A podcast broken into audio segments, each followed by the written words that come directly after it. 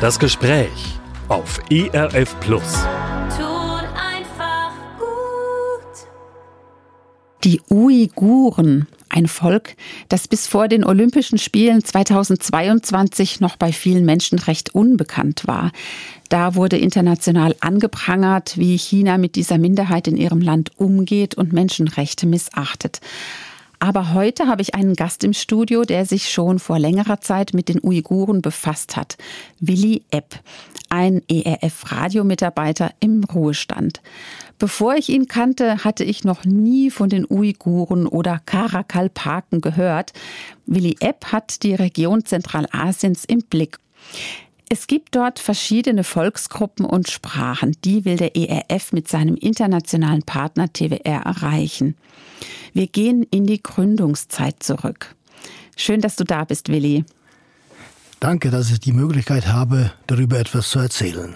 Und ich weiß, dass dir da ganz vieles am Herzen liegt, auch Menschen, die mitgeholfen haben, die in dieser Zeit, als das alles begonnen hat, Vorreiter waren oder dich eben unterstützt haben. Aber wir picken uns heute so ein paar Highlights oder ja, Dinge heraus, an denen wir sehen können, wie, wie Gott da gewirkt hat. Also Gott spricht deutlich in deinem Leben. Das ist immer wieder in mir klar geworden in Gesprächen mit dir auch. Ganz spannend. Und Gott findet Wege und Gott bereitet alles vor. Und da hast du uns heute so ein paar Dinge mitgebracht, die dir besonders wichtig waren in dieser Anfangszeit in Zentralasien, in der Radioarbeit. Ja, ich nehme die Gelegenheit wahr und würde ein bisschen was von Usbekistan erzählen zunächst mal. Meine Wiege stand ja in Russland, im Südural. Da bin ich äh, geboren, habe erste Jahre meines Lebens verbracht. Dann mussten wir fliehen nach Zentralasien, weil mein Vater Verkündiger war und Christenverfolgung in Russland damals war.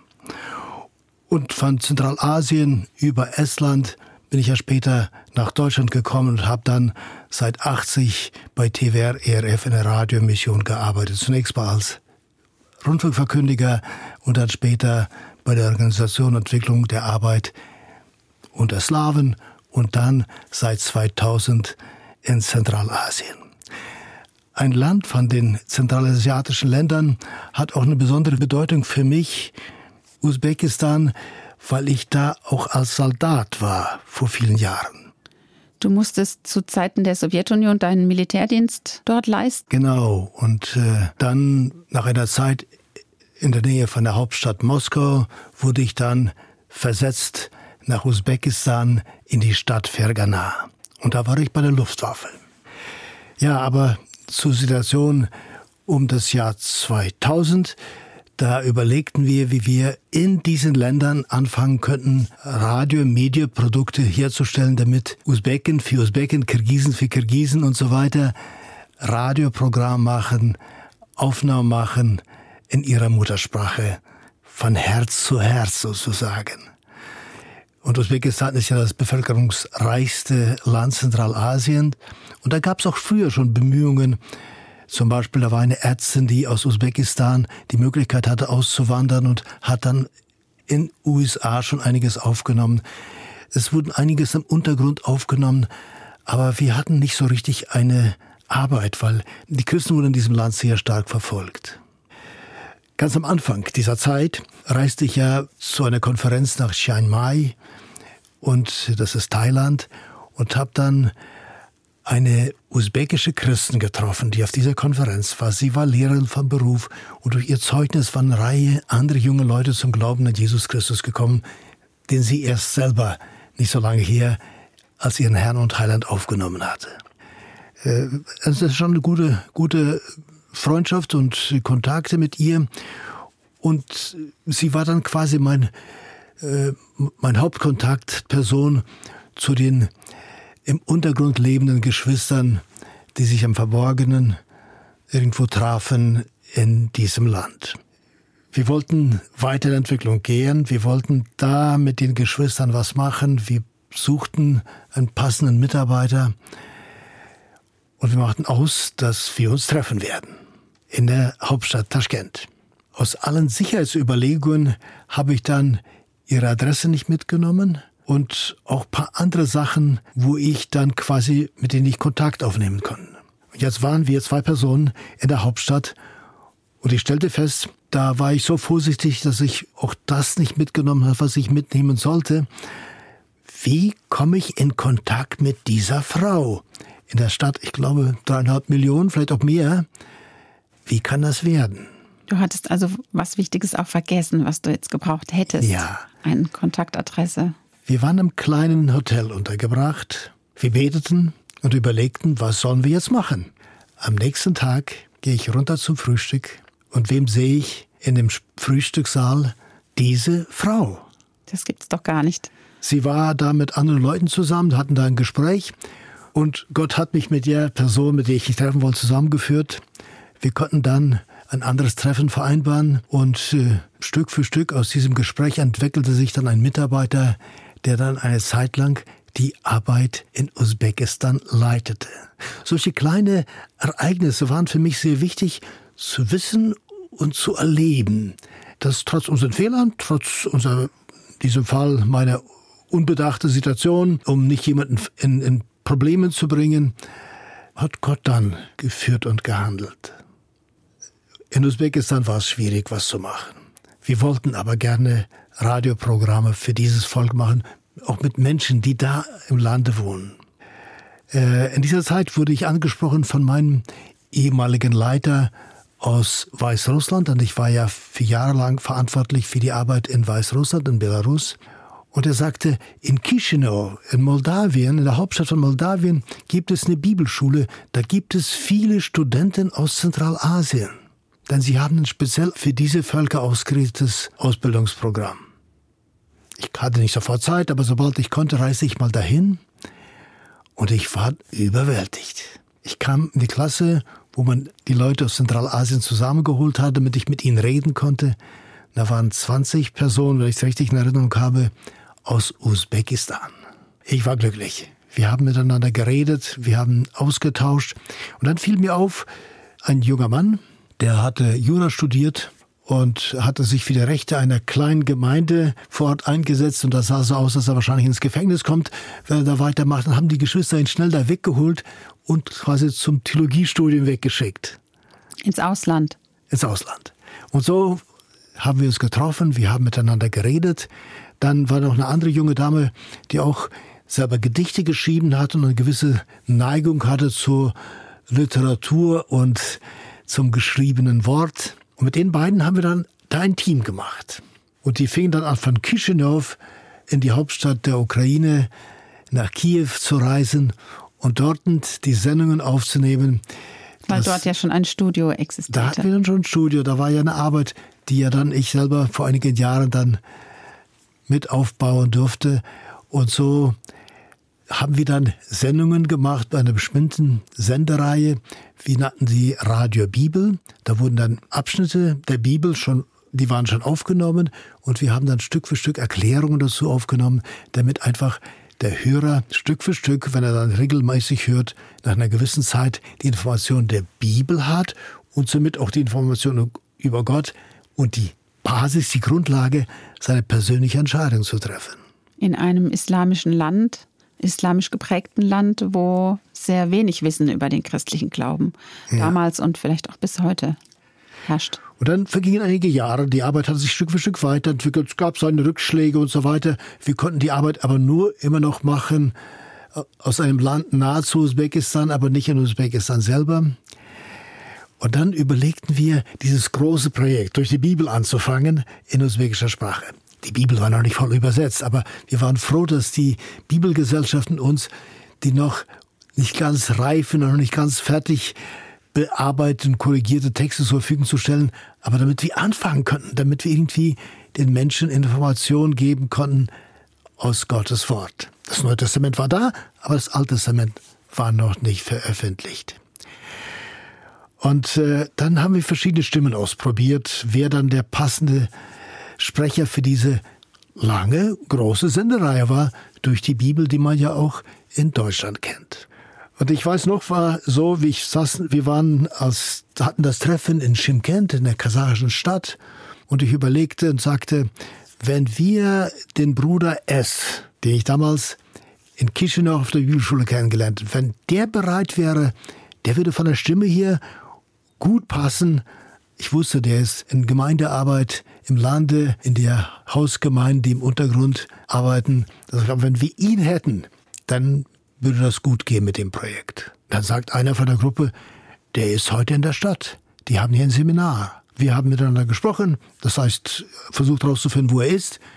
Das kam zu einer Begegnung.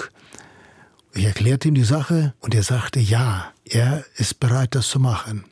Und so durften wir dieses große Projekt anfangen und ich äh, durfte noch in diesem Jahr ihn in Usbekistan besuchen. Und er schaut auch dankbar zurück auf diese Zeit, dass wir dieses Projekt machen konnten oder diese Projekte mit ihm und erzählte, welchen großen Schatz jetzt die Gemeinde hat, die ja doch zum größten Teil im Untergrund lebt, dass sie jetzt durch die Sendungen durch die Bibel quasi die Erklärung für die gesamte Bibel haben, dass ein Schatz, ein Kommentar zur Bibel, das eigentlich dieses Volk sonst ja gar nichts hatte. Ja, wie schön, dass es gleich einen Kommentar gibt, äh, quasi fast noch bevor die Bibel richtig fertig war.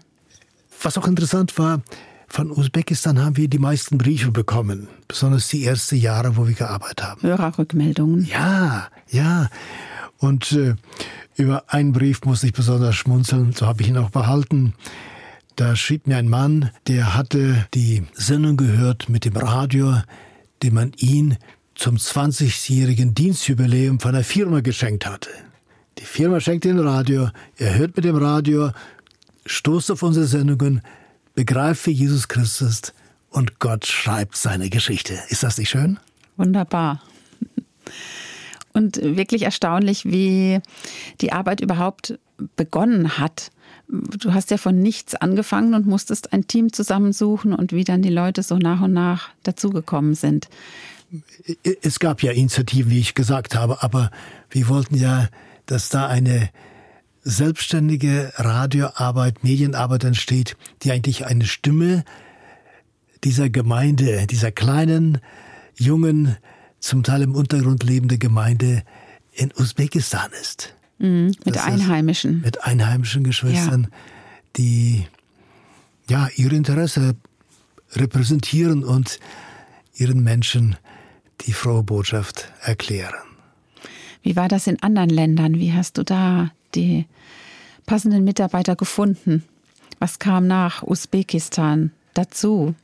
Ja, vielleicht sollten wir kurz über Karakalpakistan sprechen, weil Karakalpakistan, das kleine Land, gehört ja zu Usbekistan. Das ist so ein, äh, eine Volksgruppe, Volksgruppe, die innerhalb von Usbekistan eine gewisse Autonomie hat, aber trotzdem dazu gehört.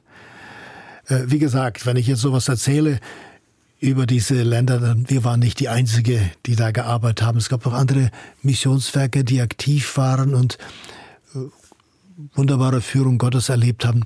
Nun kann ich nur etwas von mir erzählen und deswegen sieht es vielleicht auch so aus, als ob wir nur da waren, aber wir, nein, nein, es gab auch andere Initiativen von anderen christlichen Radio- und Medienorganisationen.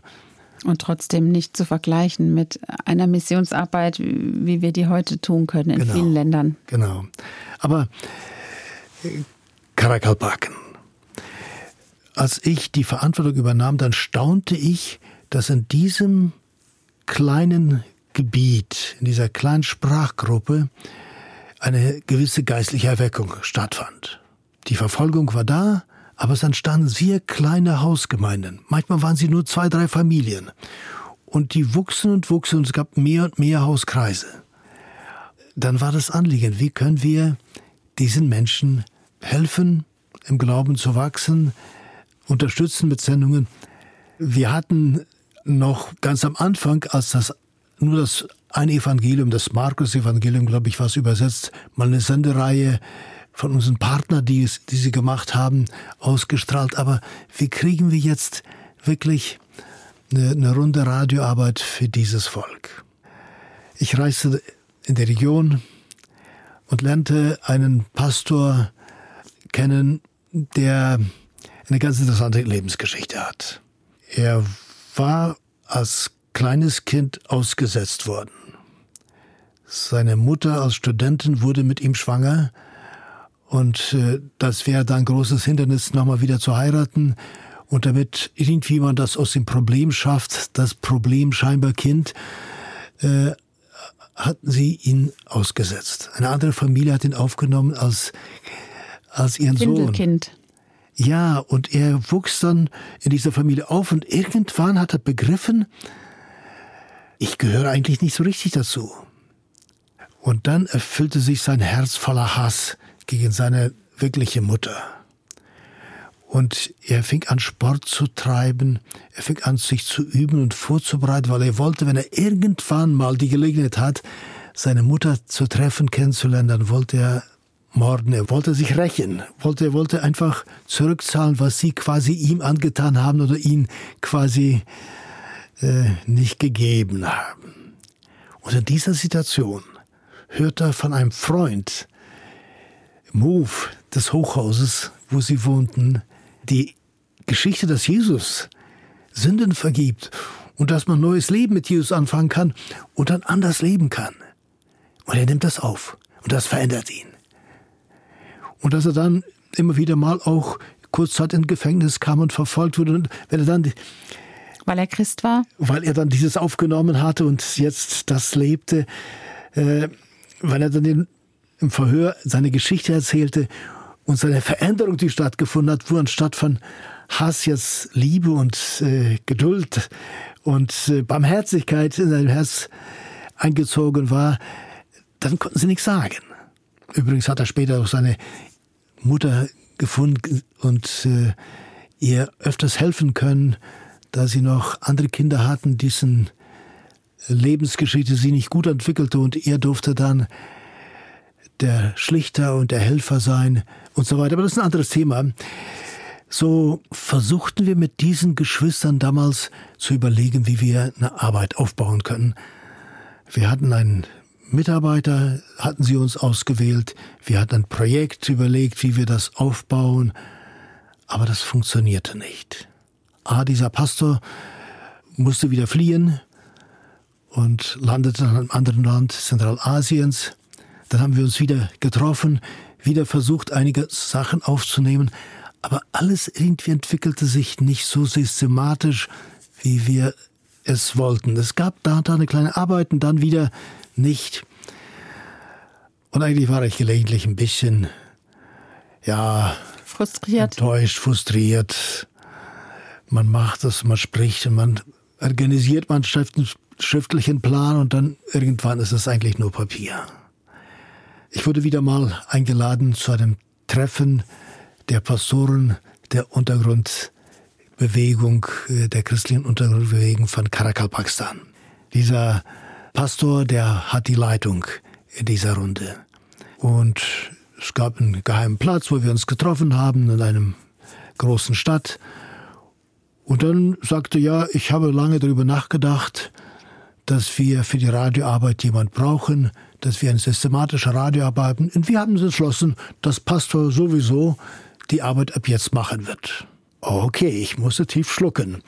Äh, normalerweise wird uns jemand vorgeschlagen, wir lernen seine Biografie kennen, wir stimmen uns auf mit der Leitung, wir setzen nicht einfach so Leute ein. Aber innerlich dachte ich so, hier muss ich jetzt handeln. Wir setzen uns zur Seite. Wir, ich habe mich einiges ausgetauscht mit diesem Mann, der auch ein Pastor einer kleinen so Zellgemeinde war oder Leiter. Wir haben Adressen ausgetauscht und das war's. Er reiste zurück nach Karakal, Pakistan, machte weiter seine Gemeindearbeit, aber Gott fing an zu arbeiten in seinem Herzen.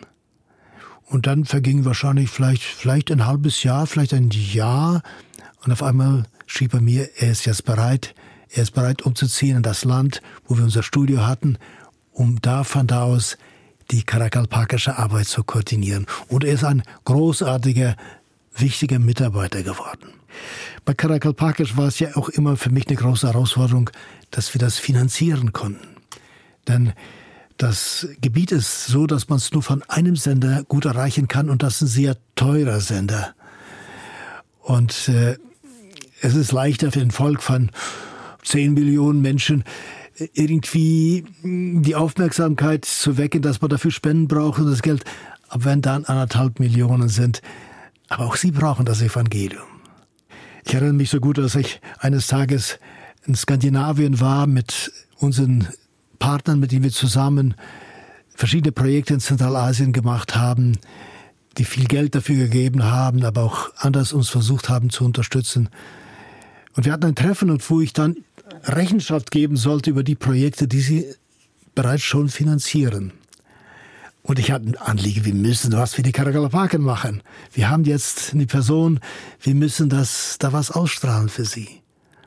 Ich äh, fing an, dann in der Gruppe davon zu erzählen, dann sagte einer der Leiter von einem Missionswerk, sagt, Moment mal, wir wollen von dir hören, nicht über neue Projekte, sondern über die bereits bestehende, Okay, sag, ich bin bereit, aber erlaub mir zunächst mal mindestens etwas zu erzählen von dieser neuen Möglichkeit. Ich erzählte das, dann haben wir die anderen Projekte abgehandelt. Und das verging nicht, nicht viel Zeit, einige Wochen, dann bekamen wir von dieser Organisation, die eigentlich quasi ablehnend war, eine große Geldmenge zur Verfügung gestellt. Und wir konnten die Sendetätigkeit beginnen. Ja, und die karakapakische Arbeit ist gewachsen. Und jetzt wird täglich eine viertelstündige Sendung für dieses Volk ausgestrahlt. Die besteht also bis heute, diese Sendung.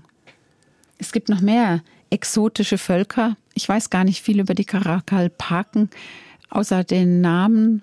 Kannst du da vielleicht noch zum Abschluss kurz etwas sagen über dieses Volk, was ja, das Volk besonders wohnt, an ihnen ist? Überwiegend in Wüstengegenden im Norden von Usbekistan, an dem Aralsee, der zum größten Teil ausgetrocknet ist. Das ist auch eine, eine, Eine ökologisches großes Problem. Es ist ein armes Volk, aber auch da baut Gott seine Gemeinde.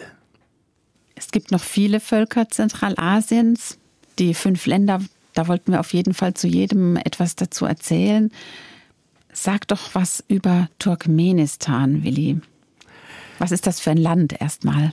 Ja, Turkmenistan, wie ich gesagt habe, das äh, liegt zum Kaspischen Meer hin und äh, zu Iran im Süden und hat auch Grenze mit Afghanistan.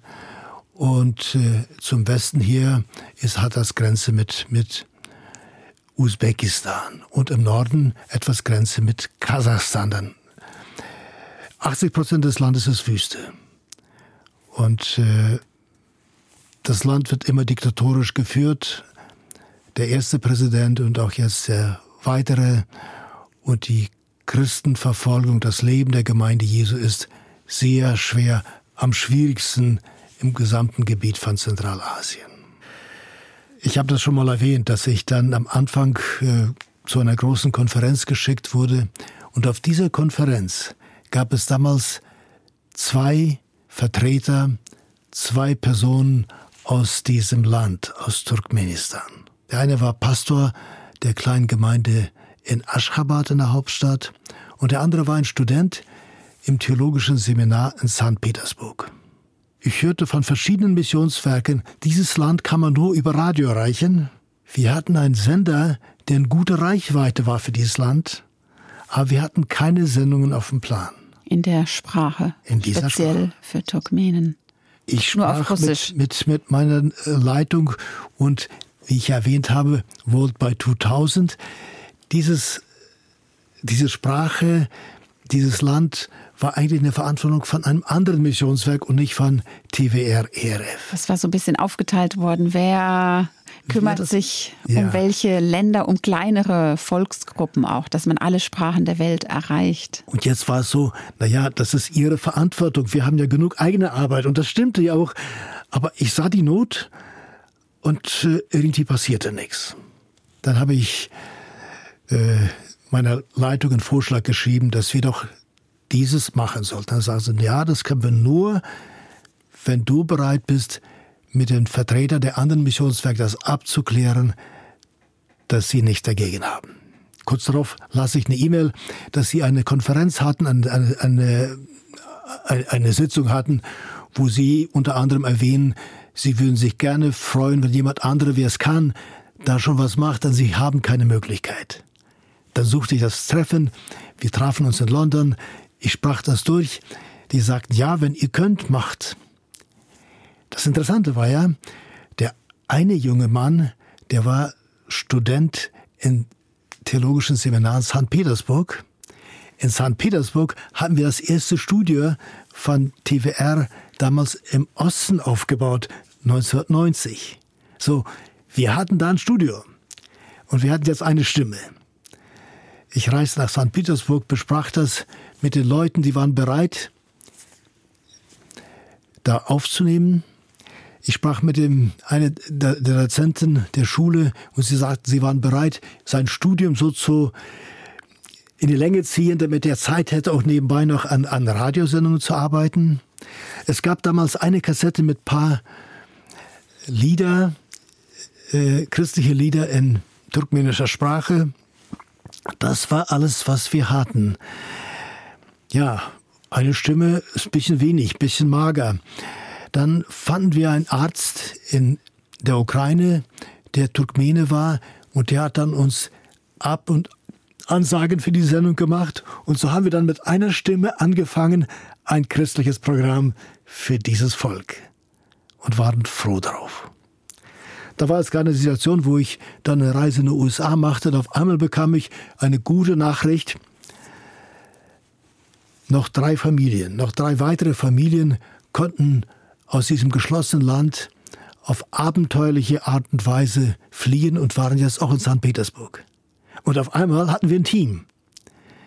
Wir haben dann, gab es neue Treffen, wir haben dann äh, noch zusätzliche Sendungen angefangen. Unter anderem wollten wir auch was machen für Kinder eventuell und auch eine Sendung für Frauen anfangen, damit einfach wir ein volles Paket haben mit verschiedenen Sendungen, denn dieses Land war ja so geschlossen. Verschlossen inwiefern? Ja, also man konnte nicht reinreisen. Ist mir einmal gelungen, in dieses Land zu kommen, aber auch bis heute ist so gut wie nicht möglich, dass man mit christlichen Aktivitäten vielleicht äh, ins Land reisen und, und da auch etwas zu machen. Weil Christen nicht gern dort gesehen sind? Genau. Und Touristen, wie sieht das aus? Ja, es gibt wahrscheinlich ganz, ganz wenig, ganz selten mal Touristen, mhm. aber die ganze Prozedur der Kontrolle auf der Grenze ja. und das Ganze ist dermaßen kompliziert und schwierig, so dass es eigentlich nicht allzu viele diese Reise machen. Deshalb habt ihr dann von außerhalb ja. das machen müssen.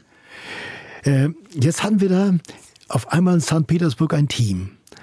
Aber diese drei Familien, die waren da nicht sicher und sie wollten alle möglichst schnell das Gebiet auch Russland zu verlassen und irgendwie nach dem Westen zu kommen. Als Christen waren Sie da auch nicht sicher? Äh, ja, weil, weil äh, eigentlich hätte man sie ausliefern müssen und dann würden sie ja vor Gericht gestellt werden. Mhm, also die wurden die, richtig gesucht. Die Sowjetunion gab es nicht mehr, aber äh, die Zusammenarbeit dieser Länder ist ja immer noch da und war immer noch da und von daher waren sie sich nicht sicher. Ich habe dann mit ihnen ausgemacht, sage ich, wenn ihr am besten geht, wenn das klappt, dann können wir wahrscheinlich nicht weiter zusammenarbeiten, weil wir wollten ja möglichst im Land oder ganz nah dran was machen und nicht irgendwo in Europa. Damit die Leute nicht den, den Kontakt und Bezug zu ihrem Heimatland genau. völlig verlieren. Hm. Das passiert aber so. Sie durften äh, nach Norwegen auswandern und haben eine neue Existenz auf einer Insel äh, angefangen. Gut, dann überlegten wir, was machen wir jetzt? Ich nahm Kontakt auf mit unserem Partner in Norwegen. Transworld Radio hat zwei Partner und in einen nahm ich Kontakt auf und die sagten, ja, wir kennen einen Pastor auf dieser Insel und es gibt auch ein kleines Studio auf dieser Insel. So reiste ich dann dahin, suchte sie auf. Das war eine komplizierte, lange Reise. Wann war das ungefähr? Das war 2002, 2003, mhm. schätze ich. Und äh, ich sah dann, wie sie sich dann ja, angerichtet haben und bekamen Sprachkurse und so weiter und durften dann quasi ihre ersten Schritte in Norwegen machen. Sie hatten auch ein großes Verlangen, weiterzumachen. Dann sprachen wir mit dem Pastor der örtlichen lutherischen Gemeinde und die hatten auch ein Studio und sie sagten, ja, wir haben hier einen Mann, der verantwortlich für unser Studio ist, der wird sie schulen, wie sie technisch ihre Arbeit machen konnten und dann können sie selber was aufnehmen. Ich war eigentlich enttäuscht. Ich habe gedacht, sie sollten doch diese Geschwister irgendwie bedienen sie aufnehmen, damit sie sich nur auf die Texte konzentrieren und damit wir möglichst viel Sendungen produzieren können. Ich reiste nach St. Petersburg, holte das wenige Material, das wir hatten, wieder zurück und dachte nur jetzt, jetzt können wir doch mal wieder was Neues und einem sicheren Land anfangen. Sie haben dann das gelernt und haben dann sich selber aufgenommen. Später stellte sich heraus, das war eine sehr gute Fügung Gottes. Dann nach einem Jahr der Aufenthalt da so weit weg auf einer Insel im, äh, an, im Norden sind sie dann tiefer ins Land, nach Halden umgesiedelt. Und auf einmal mussten sie neue Möglichkeiten haben. Wir fanden ein Studio, da konnten sie aber nur selber bestimmte Stunden arbeiten. Und im Endeffekt haben wir dann in einer örtlichen Gemeinde ein kleines Studio aufgebaut mit dem nationalen, lokalen Partner. Und dann beherrschten sie das Arbeiten im Studio. Da haben sie schon selber sich gegenseitig aufgenommen und so entstanden neue Sendungen, neue Arbeit. Das waren so die Anfänge. Und Gott hat Türen geöffnet. Dann entwickelten sich die Situation weiter und wir merkten, wir brauchen aber etwas näher, näher zum, zum Land. Eine Familie von denen ist dann nach Amerika ausgewandert.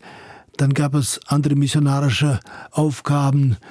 Und wir müssten doch jemand haben, der da in Zentralasien ganz nah dran in ihrer Sprache Sendungen macht.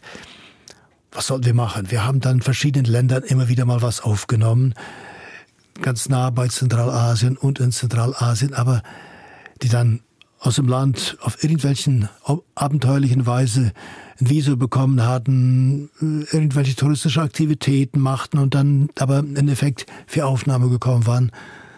Und dann hat Gott eine neue Tür geöffnet. Mit der haben wir gar nicht gerechnet.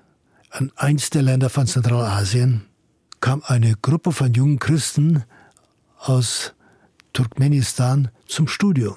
Wir lernten sie kennen. Und jetzt waren sie auf einmal da.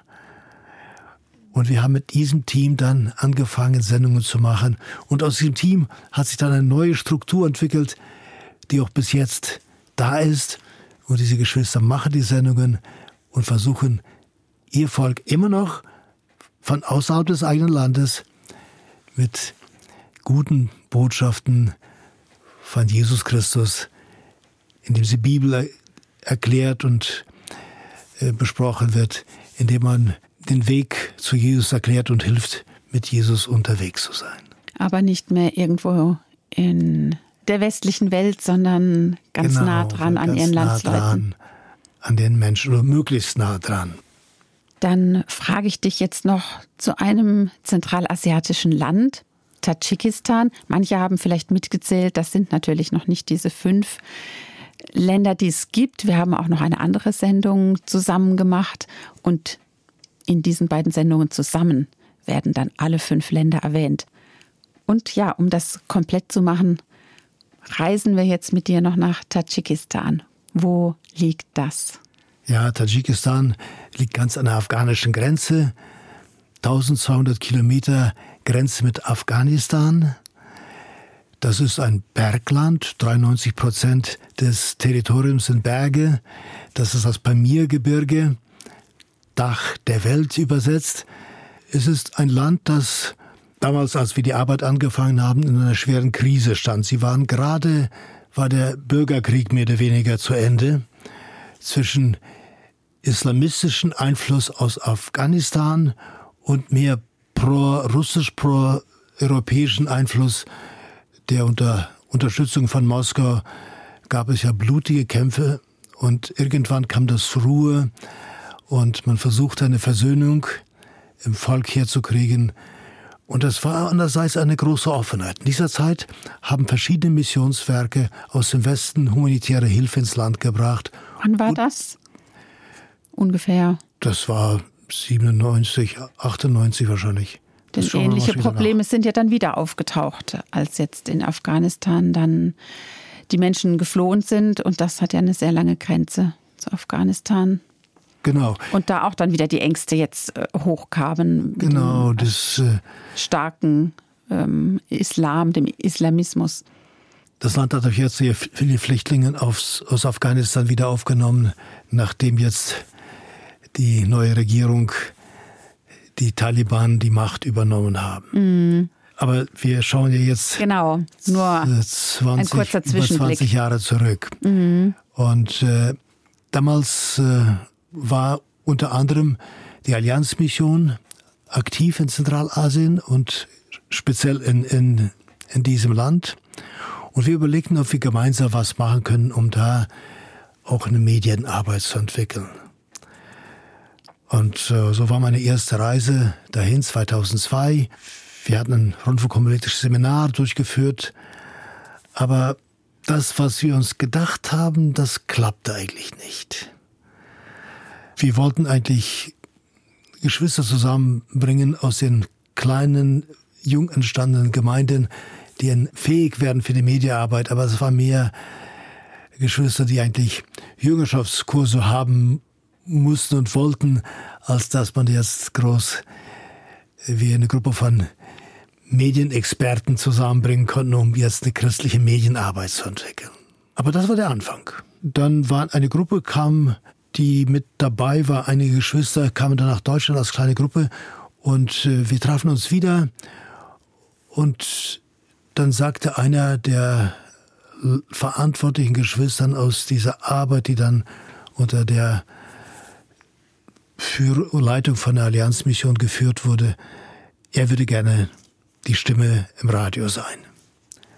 Und so haben wir dann mit ihm angefangen. Wir haben ein Konzept entwickelt.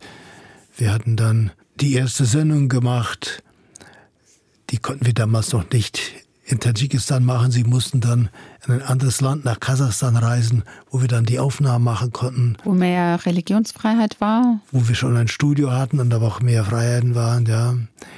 Und äh, das war ein schwerer Anfang. Und äh, leider entwickelte sich nicht alles gut. Durch äh, moralische Verfehlungen mussten wir uns dann von dem ersten Leiter und dem ersten Team trennen. Und wir waren traurig. Man hat uns dann einen anderen Bruder vorgeschlagen, der konnte das vielleicht koordinieren. Und wir haben wieder Pläne gemacht. Wir hatten ein kleines Büro, wir hatten ein kleines Mikrostudio schon, wo wir auch was aufnehmen konnten. War alles sehr primitiv, sehr Anfang, aber wir hofften, jetzt kann sich was entwickeln. Und auch das ging nicht sehr gut. Das hat mich schwer, das zu erzählen, noch, noch vor zwei Wochen, wo das geschah, telefonierte ich mit diesem Bruder und wir planten, ein größeres Studio zu machen. Und dann war er tot. War das ein natürlicher Tod? War das Selbstmord? War das Mord? Schwer zu sagen. Man hat ihn tot in der Wohnung gefunden und äh, in der Kultur werden die Leute auch am gleichen Tag dann sofort beerdigt. Und, äh, die Verwandten waren alle, waren alle Muslime so. Ich konnte nie mehr Näheres auch erfahren. Ich habe nur so ein bisschen Informationen von verschiedenen Stellen bekommen, aber eigentlich bleiben doch noch einige Geheimnisse. Und so gab es am Anfang einige dieser Art von Rückschläge. Das entwickelte sich nicht so richtig voran. Das heißt nicht, dass in dieser Zeit nichts gelaufen war. Eine interessante Geschichte. Gerade mit diesem Bruder, der, der dann auf einmal so plötzlich unerwartet aus dem Leben gegangen ist. Mit ihm hatten wir mit einem lokalen FM-Sender geredet. Und äh, wir wollten da sehen, dass wir da seine Zeit bekommen können. Und wir hatten uns geeinigt, wir würden eine Sendung für Frauen da anfangen, auf der Grundlage von Woman of Hope einer internationalen Sendereihe, genau. Gebetsbewegung. Ja, und dann haben wir Sendezeit bekommen und diese Sendung auch einige Male ausgestrahlt und dann wurde uns das verwehrt. Von wem? Von welcher Seite? Ja, ich meine, wahrscheinlich hat, hat, hat der Sender Problem bekommen, dass er ein christliches Programm auf Mhm. Sendung genommen hatte. Die, wollten nicht mehr und da konnten wir auch nichts mehr anfangen. Ja. In dieser Zeit besuchte ich, ich sag mal zufällig, eine kleine tadschikische Gemeinde. Asiatisch, die Leute sitzen auf dem Boden, der Verkündiger steht vorne, äh, es läuft alles in Tadschikisch. Ich verstehe ja kein Tadschikisch. Dann setzte sich eine Frau zu uns und sagte, sie würde sich gerne übersetzen. Und sie übersetzte uns den Gottesdienst und wir hörten mit. Und am Ende des Gottesdienstes fragte sie, was machen wir hier? Was ist unser Ziel? Und ich erzählte ein bisschen von der Radioarbeit und von das, was wir machen und was unser Herzensanliegen ist. Da sagt sie, habt ihr diese Sendungen über den Sender Wotan gemacht? Sag, ja, aber die waren schlecht. Oho, Okay, dachte mit, die, vernichtende Kritik. mit dieser Dame möchte ich gerne mehr reden. Stellt sich raus, diese Schwester dieser Gemeinde war eine sehr landesbekannte, kann man sagen, Sängerin. Sie war eine führende Schauspielerin im Puppentheater. Sie hat jahrelang im tadschikischen Fernsehen die Abend-Gute-Nacht-Sendungen für Kinder gemacht. Sie war der Fachmann im Medienbereich und war dann durch ihren Sohn, der Pastor dieser Gemeinde war, zum Glauben gekommen, weil er hat ihr das Evangelium erklärt. Und jetzt waren wir mit ihr zusammen. Wir kamen in Kontakt und diese Dame wurde dann unser wichtiger Mitarbeiter, mit dem wir dann den Content entwickeln konnten. Eine Und, äh, bessere Fachfrau konntet ihr nicht finden. Sowas konnten wir sonst nicht finden. Und dann wird wieder deutlich, dass Gott schreibt seine Geschichte. Wir können planen, wir können noch Versuche machen, aber er öffnet Türen und dann geht das.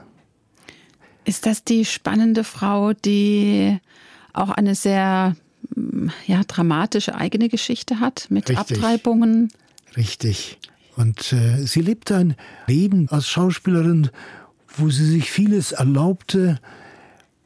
Und dann erzählt sie, dann sehe ich sie vor mir und sie erzählt, wie sie dann auf einmal begriffen hat, dass sie eine Sünderin ist und für alle Ewigkeit verloren. Und, und dann auf einmal hatte sie ein Verlangen, sie will auch raus aus diesem Leben. Und ja, bis heute noch, sie ist jetzt inzwischen alt geworden, sie hat ganz schwaches Augenlicht, aber sie lebt in einer anderen Stadt als damals und besucht noch Frauen und Gruppen, wo sie eingeladen wird und singt und erzählt ihr Zeugnis von Jesus und ist äh, Jesu Zeugin in diesem Land. Vielleicht noch kurz zu den Abtreibungen. Nicht, dass das falsch verstanden wird. Das ist in dieser Kultur sehr üblich. Wird einfach den Frauen gesagt, das kann man so machen, ist kein Problem. Und sie hat aber doch sehr dann da, darunter gelitten. Ich würde das ein bisschen korrigieren. Ja. Äh, es war in der sowjetischen Gesellschaft üblich und das war auch von der Gesetzeslage kein Problem. Im Rahmen der äh, unter dem Islam geprägten Kulturen war das nicht üblich. Das war eher eine große Ausnahme. Aber sie als Schauspielerin hat dann ein atheistisches Leben geführt, wo sie sich nicht nach den Sitten auch des eigenen Landes gefragt hat. Ja. Und dann später hat es sie doch sehr belastet, aber Gott hat sie da frei gemacht. Ja. So erinnere ich mich an ihre und, Geschichte. Und äh, ich weiß nicht, ob Sie schon mal erlebt hast. Wir haben ja auch eine schöne CD mit Liedern von ihr, dass sie fröhlich zu Ehre Gottes singt und musiziert. Ja, aber wir können ja da weitermachen, aber eines war mir wichtig noch zu sagen, wir brauchten immer noch einen Leiter in diesem Land. Und wir hatten einige Versuche und die klappten irgendwie nicht. Und ich fragte mich oft, Herr, was machen wir falsch? Ich erinnere, dass wir am Anfang meiner Tätigkeit war ich ja damals in der Stadt Schimkent und da kam ich in dieses Treffen der Leiter äh, der, der, äh, der Gemeindebewegungen in Zentralasien und unter anderem habe ich dann auch den Verantwortlichen für Tadschikistan da getroffen. Und jetzt auf einmal, plötzlich während einer Reise in Istanbul auf dem Flughafen, treffe ich diesen Mann. Er erkannte mich, ich war, wäre vorbeigelaufen. Wir haben uns ausgetauscht, wir haben miteinander geredet, wir haben miteinander gebetet. Er erzählt ihm mein Problem und er macht uns einen Vorschlag eines neuen Mitarbeiters. Und das war das Richtige. Der hatte dann Bedenken, aber irgendwann hat er sich dann dafür entschieden und ist unser Mitarbeiter bis heute, der die Leitung der Arbeit hat. Eine interessante Lebensgeschichte. Der Mann kommt wegen Verbrechen aus diesem Bürgerkrieg, von dem ich erzählte, in Gefängnis. Er bekommt eine langjährige Gefängnisstrafe. Seine Frau, die zu Hause bleibt, kommt in Kontakt mit Christen und entscheidet sich für Jesus. Sie bringt ihrem Mann immer wieder mal, wenn sie sich treffen können, irgendwelche Traktate und irgendwelche Sachen aus dem christlichen Glauben erzählt sie und macht ihr, macht ihr etwas, bringt ihr etwas bei. Aber er sagt, gut, wenn es gut für dich ist, für dich ja, für mich nicht. Und dann eines Tages erzählte er mir, dann hat er eine Erscheinung Jesu gesehen und auf einmal merkte er, das ist nicht nur einfach Worte, das ist Wirklichkeit. Und sie entscheidet sich für Jesus und das ändert sein Leben. Kurz zusammengefasst, das müsste man dann länger erzählen. Und er wird frühzeitig entlassen, hat eine größere Familie, fünf Kinder zur Zeit und ist ein treuer, zuverlässiger Mitarbeiter schon viele Jahre. Gott beruft seine Mitarbeiter überall. Wir wollen noch zum Schluss zu den Uiguren kurz kommen. Ein Volk, ein vergessenes Volk, das jetzt wieder in den Medien ein bisschen in den Vordergrund gerückt ist, weil China dieses Volk unterdrückt. Kannst du da noch kurz ein, zwei Begebenheiten erzählen, wie es dazu gekommen ist, dass auch uigurische Radioprogramme ausgestrahlt werden? Hm. Äh, ja, man weiß gar nicht, wie viele Uiguren es überhaupt gibt, weil sie offizielle, keine so richtige, zuverlässige Statistiken gibt. Und weil sie in verschiedenen Ländern leben. Genau, in Zentralasien, in Kirgisistan hatten wir zwischen 30 und 40.000 und ich glaube in Kasachstan hatten wir zwischen 80 und 90.000 uigurische Bevölkerung. Und dann. Und der größte Teil in China. Genau. Und da, wenn man die Leute, mit den Leuten redet, einige sagen von 10 Millionen, der andere von 20, andere von 30 Millionen. Von daher, man weiß es nicht. Es ist aber eine große Gruppe. Eine Gruppe von Menschen, die runtergehalten wird. Die Zahl der Menschen, die weder lesen noch schreiben können, war damals bei 45 Prozent, glaube ich. Es ist ein Volk, das wirklich in großer Not lebt. Und äh, ich von Anfang äh, hatten wir schon äh, ein Interesse für diese kleinen Gruppen in Zentralasien auch was zu machen. Aber das uigurische Volk, das lebte ja in China und da haben wir gesagt, das ist nicht unsere Aufgabe. Aber dann entwickelte es sich so, dass wir über einen anderen Sender mehr Sendezeit bekommen hatten und dann haben wir gesagt, dann müssen wir, weil wir mit diesen Sendungen auch diesen Teil von China erreichen können, was für die Uiguren machen.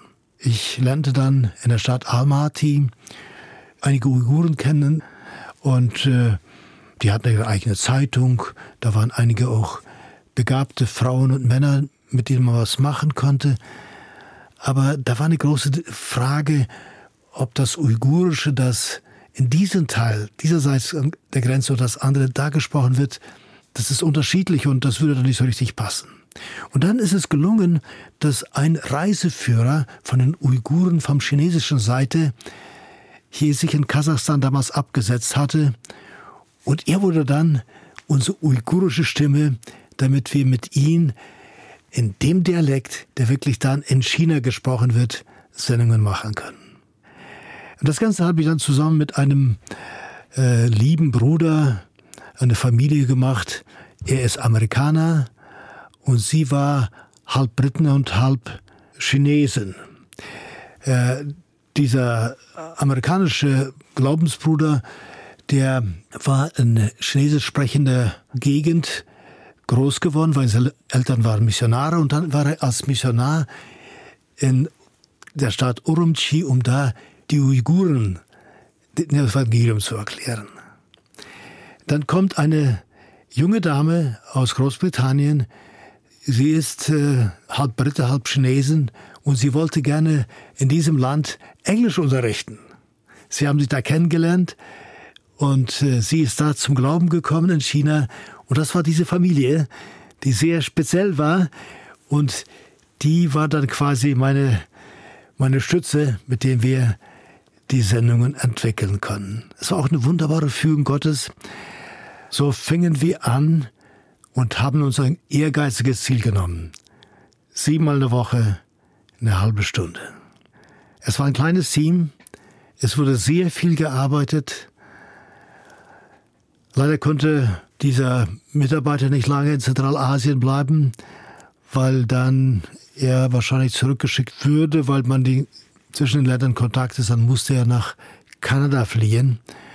Und die durften dann in Kanada die Arbeit wieder aufbauen mit anderen Geschwistern, die dann die Verantwortung da hatten. Und das war eine großartige Sache, dass es Stück für Stück weiterging.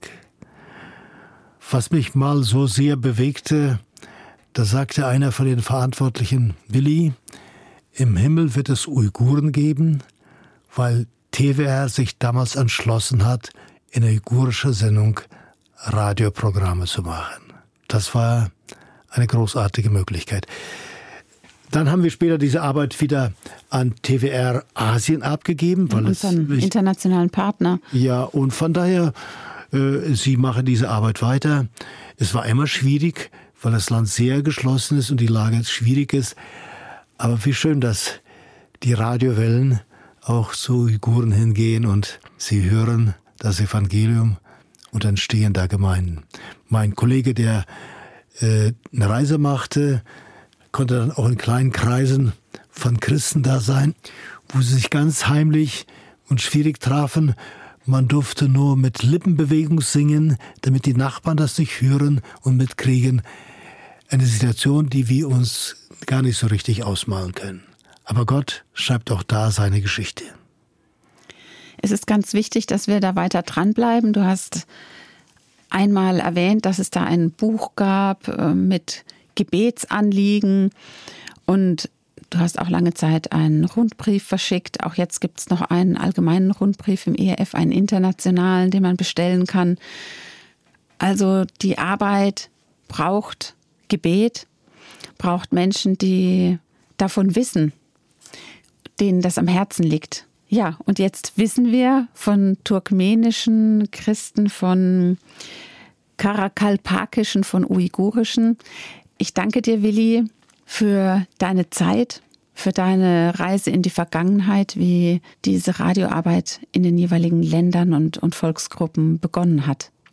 Ja, es ist mir ein großes Anliegen, dass auch weiter, wie du schon erwähnt hast, dass viele wie diese Völker Zentralasiens beten dass da viele Menschen nach Gott suchen, dass sie weiter noch offene Türen bleiben.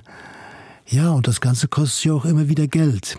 Die Sender müssen bezahlt werden, die Sendungen müssen ausgestrahlt werden, damit diese Arbeit weitergehen kann. Denn da ist die Gemeinde Jesu noch sehr klein, aber sie ist da und sie lebt. Vielen Dank, Willi Epp. Diese Sendung war ein Teil einer mehrteiligen Reihe, und diese ganze Reihe und natürlich diese Sendung können nachgehört werden auf erf.de in der Audiothek im Internet in der Rubrik Das Gespräch. Mein Name ist Sonja Kilian und ich freue mich, wenn Sie für diese Arbeit beten und für die verschiedenen Völker.